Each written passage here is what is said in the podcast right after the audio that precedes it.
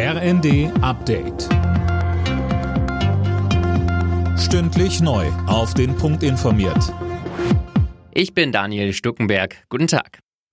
Es ist ein klarer Sieg für Gerhard Schröder. Der Altkanzler darf in der SPD bleiben. Die Schiedskommission des SPD-Unterbezirks Hannover sieht keine Verstöße gegen die Parteiordnung. Fabian Hoffmann berichtet.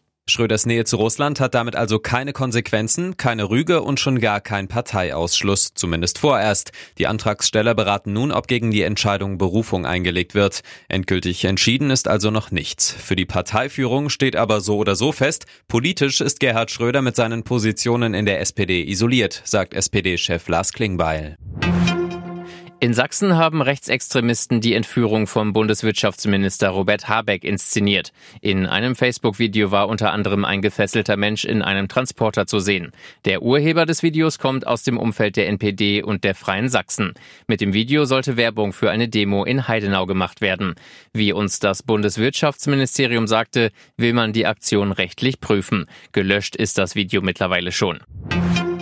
Mehrere Bundesländer wollen mitreden, falls es im Winter zu einem Gasmangel in Deutschland kommt. Die Bundesnetzagentur könne nicht alleine entscheiden, wer bei der Gasversorgung priorisiert wird, sagte Hamburgs erster Bürgermeister Tschentscher der Zeitung Welt. Ähnliche Stimmen gibt's auch aus Berlin und dem Saarland. Linken Co-Chef Schirdewan forderte die Bundesregierung im ZDF dazu auf, die Privathaushalte nicht weiter zu belasten. Wenn man sich die privaten Haushalte anguckt, worum geht's denn dann? Da geht's um warmes Essen, da geht's um Duschen, also warmes Wasser und da geht's es ums Heizen. Und wo sollen da private Haushalte wirklich dann sparen können? Die Auflagen müssen natürlich für öffentliche Gebäude und vor allem aber auch für die Industrie gelten.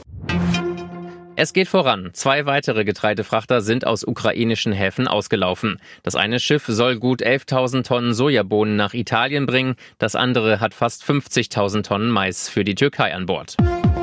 Alle Nachrichten auf rnd.de